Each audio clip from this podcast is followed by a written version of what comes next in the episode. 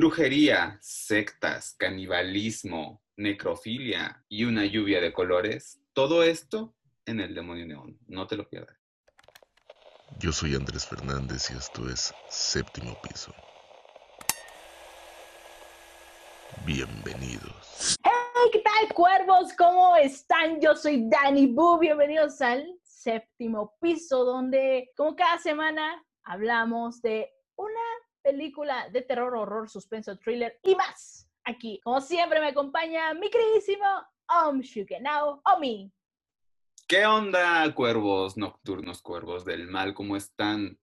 Ya los extrañábamos una semana más y pues estamos súper emocionados porque este es nuestro video número 10. ¿Qué tal, Dani? Número 10, 10. qué rápido. Oye, se va de voladísima el 10, eso quiere decir que llevamos poquito más de un mes haciendo estos reviews especiales para ustedes que pues también ya saben que si nos siguen en nuestras redes sociales, ahí siempre les preguntamos de qué quieren que hablemos cada semana, les damos ahí a escoger un par de películas y ustedes eligen. Hoy, ¿cuál vamos a ver? Bueno, ¿de cuál vamos a hablar, mi querido Omi? Pues escogieron el demonio neón, así es de que vayamos a la sinopsis. Te cuento súper rápido, Dani. De hecho, es una trama muy sencilla, pero muy interesante. Se trata de una chica que se llama Jessie, que va a la gran ciudad, a Los Ángeles, a tratar de incursionar en el mundo del modelaje. Ahí se encuentra con, este, pues, todas estas, pues, literal, toda esta industria que es feroz. Pero ella destaca sobre todas las demás por su belleza única y natural. Entonces, una vez que ella empieza a dar sus primeros pasos, se encuentra a un par de modelos y a una maquillista que son las que van a desarrollar tu historia dentro de este mundo, sobre todo porque desean tener su belleza a toda costa. Pues ahora sí, ya que les refrescamos un poquito la memoria acerca del demonio neón, vámonos con lo bueno. ¿A ti qué es lo que más te gustó del demonio neón? A mí, te voy, es que me gustó, te gustar un buen de cosas, pero la primera cosa que me gustó fue la fotografía. Uf, Híjole, uf. creo que la fotografía es perfectamente pretenciosa, es hermosa, es Sublime. Ah, no, no, no, no, no, no, no, no, no. O sea, me encanta esa fotografía junto con la iluminación que tiene, los colores que combinan, que es el violeta, el magenta, el, el, este, el rojo y el azul. Creo que hacen una paleta hermosa de colores. Uy, no, bueno, es que, ¿sabes qué? Estoy igual que tú. A mí, de, por sí, es una de mis películas favoritas. Visualmente es magnífica. Como dices, coincido contigo, es bastante pretenciosa. Creo que aquí el director Nicholas Winder Refn hizo un trabajo maravilloso junto con la directora de fotografía. Y la verdad es que la iluminación, la música, el ritmo de la película son increíbles. ¿Sabes? Aunque creo que no es para todo público, ¿eh? Este No, ritmo. no, no, no. Pero ¿sabes qué me recuerda este tipo de fotografía? Un poco a Stanley Kubrick. Uf, total, porque muy simétrica también. súper simétricas, o sea, planos que son lentos pero deliciosos, ¿sabes? Sí, un poco largos, pero sabrosos. Que ya abordaremos en los datos curiosos por qué son así estos planos y por qué esa fotografía es tan pretenciosa. Oye, no, ya es que aparte, la verdad es que a mí la fotografía fue lo primerito que me atrapó desde el inicio. O sea, inicia justamente así con una gama de colores impresionante, con música, wow, hipnotizante. Es maravilloso, es realmente muy, muy, pero muy bella la película Muy en ese aspecto. Otro punto que, que me gusta demasiado es la música. La música creo que es, ah, es, o sea, de por sí la película es con muy poco, muy pocos diálogos. La música te transmite todo eso que no, no te dicen los, los personajes. Y justo hablando de los personajes, creo que la actuación también es un gran punto a su favor. Especialmente me gustó la actuación de Gina Malone, quien da vida a Ruby. En este caso, ella es, vamos a ver qué es la villana, digo, spoiler. Es la villana de la cinta y realmente creo que Al Fanning también lo hace muy bien. Juega muy, muy bien su papel de niña ingenua, pero que después se transforma justo en, en, una persona narcisista, ególatra, y digamos, comienza esa mirada poco de villana también dentro de ella. Para finalizar con las cosas que me gustaron, es justamente toda la simbología que hay detrás de la película, todas las metáforas, toda la mitología griega, wow, todo, todo lo que tiene detrás de ella que aparentemente no se ve, pero bueno, están ahí todos esos eh, vistazos, ¿no? Pequeños que vamos viendo y descubriendo a lo largo de la cinta. Y ya, para mí mi último punto bueno es el cameo que tuvo Keanu Reeves en esta película. Casi no lo vemos como tan malo, ¿no? No, eh, la verdad es que no. Pues bueno, ahora sí, es momento de pasar a lo malo. ¿Hay algo malo dentro del demonio no? Vayamos a lo malo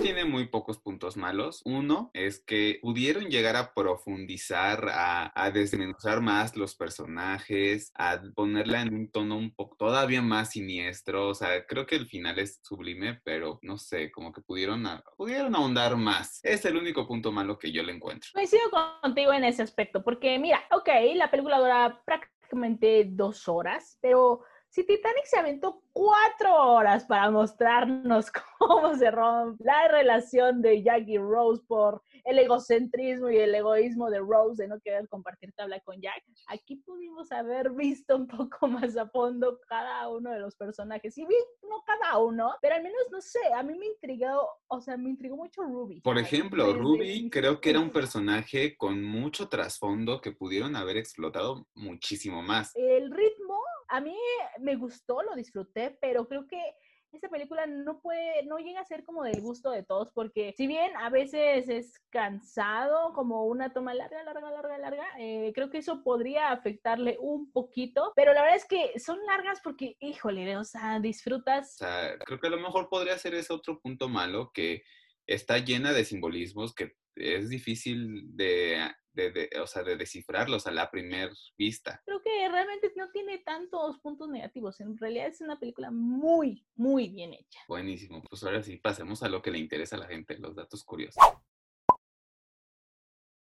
Hablábamos al inicio del video acerca de toda la gama, la paleta de colores que tiene el demonio neón, que está bastante bien pensada, muy estructurada muy perfecta, pero ¿qué crees? Nicholas Winding Refn, el director, él es daltónico. Es algo sorprendente porque decimos, wow, neta, ¿cómo lo hizo entonces? No, no y sobre todo porque su otra película también la hizo con este, con este tipo. Drive, por ejemplo, con Ryan Gosling. Sí, otro dato que tengo, que justo lo que mencionamos en los puntos malos, es que estas escenas ves que son muy largas, que se toman muchos segundos en, en, estos planos lentos y así. Lo que él quería mostrar era justo lo que es el, el mundo del modelaje, que es algo muy bonito, muy, muy bonito por fuera, pero vacío por dentro. Por eso también esta historia no tiene... Como un, un trasfondo, ¿no? Un trasfondo. No ahondan en muchas cosas porque es muy superfluo. Todo este mundo y es lo que él quiso este, proyectar con esta, con,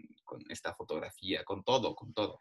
Ah, de hecho, al final de la película hay una dedicatoria y esa dedicatoria es para su esposa, porque él decía, sí, dice que él pues, se sentía feo, pero que su esposa era alguien hermosa, ¿no? Bueno, es alguien hermosa. A ver, vamos a hablar rápido del ritual, antes de seguir viéndonos con ah, para, para, que entiendan la parte de los simbolismos de la película. Los triángulos, que son lo que más hay. El triángulo representa dos cosas. Uno, la feminidad, el aparato reproductor de, de, la mujer, la sensualidad. Y otro, representan las tres brujas, que son Ruby, sí, Sara y no me acuerdo del otro. Justo durante toda la película van formando como estos triángulos entre ellas, donde al principio está Jessie, la ponen afuera de este triángulo. Y justo cuando ya la van a, matar, es más, creo que a partir de que... La pasarela. De, la pasarela, ella está en medio del triángulo hasta que la mata. Otro simbolismo que tiene la película es, ves que hay una escena donde esta Jessie va a su cuarto y hay un puma. Sí. Este puma... con esta Un motel.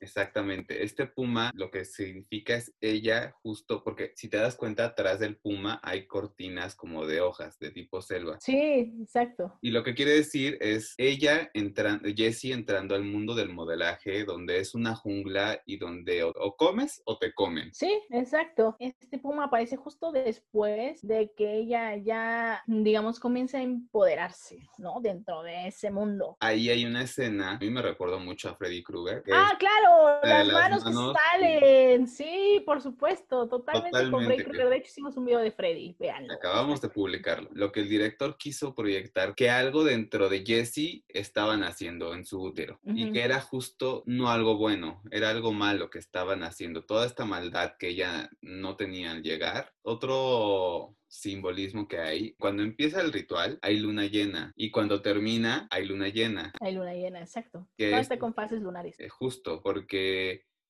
lo que quiso retratar, pues toda esta parte de la feminidad, de el periodo menstrual de la mujer, y por eso esta Ruby empieza a menstruar. Y ahí, o sea, se ve también como que saca la sangre vieja, ¿no? De alguna manera, para permitir Sí, que o sea, nuevo al ser una bruja, pues quién sabe cuántos años tenía, y al comerse a, a, a Jessie, como que a las tres les revitaliza, e incluso yo quiero pensar que hasta Ruby le vuelva a llegar su periodo. Ah, que por cierto, ya que tocamos ese punto, el director dijo que no fue idea de él la parte de la necrofilia, sino que cuando le hicieron el casting a Gina Malone, o sea, ella fue la que propuso prácticamente violar al cadáver, todo eso, o sea, el director nada más le decía, bueno, a ver, este, un poco más, o ve más a fondo, tócala más, un poco más de saliva, a ver, este, prueba aquí, y ella lo hacía todo, pero hasta más exagerado, pues, tal como lo vemos. Me ahí. encanta, me encanta esa actriz. Por último, al final cuando están pues, vomitando a Jessie, están en una habitación donde las paredes tienen suásticas. Y esto lo que quiso proyectar el director fue que la vida, o sea, todo es como un boomerang. Lo que haces, lo pagas. Lo que sube, tiene que bajar. Sí, todo se regresa. Que por cierto, cuando se van a comer a Jessie, vemos ahí el lado de Jessie que ya es totalmente narcisista. Y aquí muere como narciso, o sea, atrapada en su reflejo. ¿Vas a cambiarle el final? Que yo al final lo hubiera dejado para seguir esto de que son brujas, de que a lo mejor tienen 150 años y encontraron a su, a su perfecto nicho en, en, el modelaje, pues porque hay gente joven, guapa y fresca. Cada ciclo lunar necesitan una víctima. Entonces yo hubiera cerrado con eso, de que ya están cazando a la siguiente. Sí, básicamente yo creo que en conclusión, para mí, eh, nos deja varias lecciones el demonio neón. Una es que no te puedes confiar a la gente, obviamente. Hay lobos con piel de oveja, pues las apariencias engañan, ¿no? Pues para mí, mis conclusiones es de que tiene un una fotografía hermosa, preciosa, unos colores que me encantan y una música sublime que te dice todo sin necesidad de tener un diálogo en la película. La música es muy buena y también de hecho, tiene yo me un compré toque el disco. No lo encontré, pero ahí, por ahí lo de tener. Y Pues pues, bueno. Dani, ¿cuál será nuestro siguiente review? Nuestra siguiente víctima, como Ruby y sus colegas. Mira, a mí se me ocurre Suspiria, otra vez la voy a proponer, pero la viejita. Había propuesto la nueva. No, habías propuesto la viejita. Ah, sí, bueno, vuelvo a proponer la de Darío Argento, porque son brujas. Así como en el demonio neón. No me quieras engañar. Yo propongo Hereditary. Uf, uf. A ella también la habíamos propuesto. no importa. y te late. Vámonos por Ghostface. Ok. Ay, o sea, otra vez voy a quedar con ganas de hacer alguna de esas dos. Oye, pues que nos sigan en redes para que nos cuenten qué onda, ¿no? Este, qué les pareció la película, si ya vieron El Demonio Neón, no la han visto, les llamó la atención, eh, van a regresar a ver este video una vez que la vean, no lo sé. Cuéntenos todo ahí en las redes sociales del séptimo piso, Instagram, Facebook, Twitter, YouTube, Spotify, iTunes, ahí estamos en todos lados. ¿Tú cómo estás en, en redes? Dani S. Bu, aquí lo tienen. Y yo estoy como Home Now. También les dejamos todas las redes. Escríbanos qué es lo que quieren ver, qué es lo que quieren escuchar. Estamos en, en podcast, en iTunes y en Spotify. Y pues nos vemos el próximo domingo, Dani. Nos vemos el próximo domingo. Suscríbanse, activen la campanita, suscríbanse porque muy, muy pronto, en serio, muy pronto va a haber una gran sorpresa. Ahí nos vemos. Yo soy Dani Bu. Yo soy Um Now y nos vemos la próxima. Adiós, cuervos. Malditos sean. Entre todos los demonios. Bye.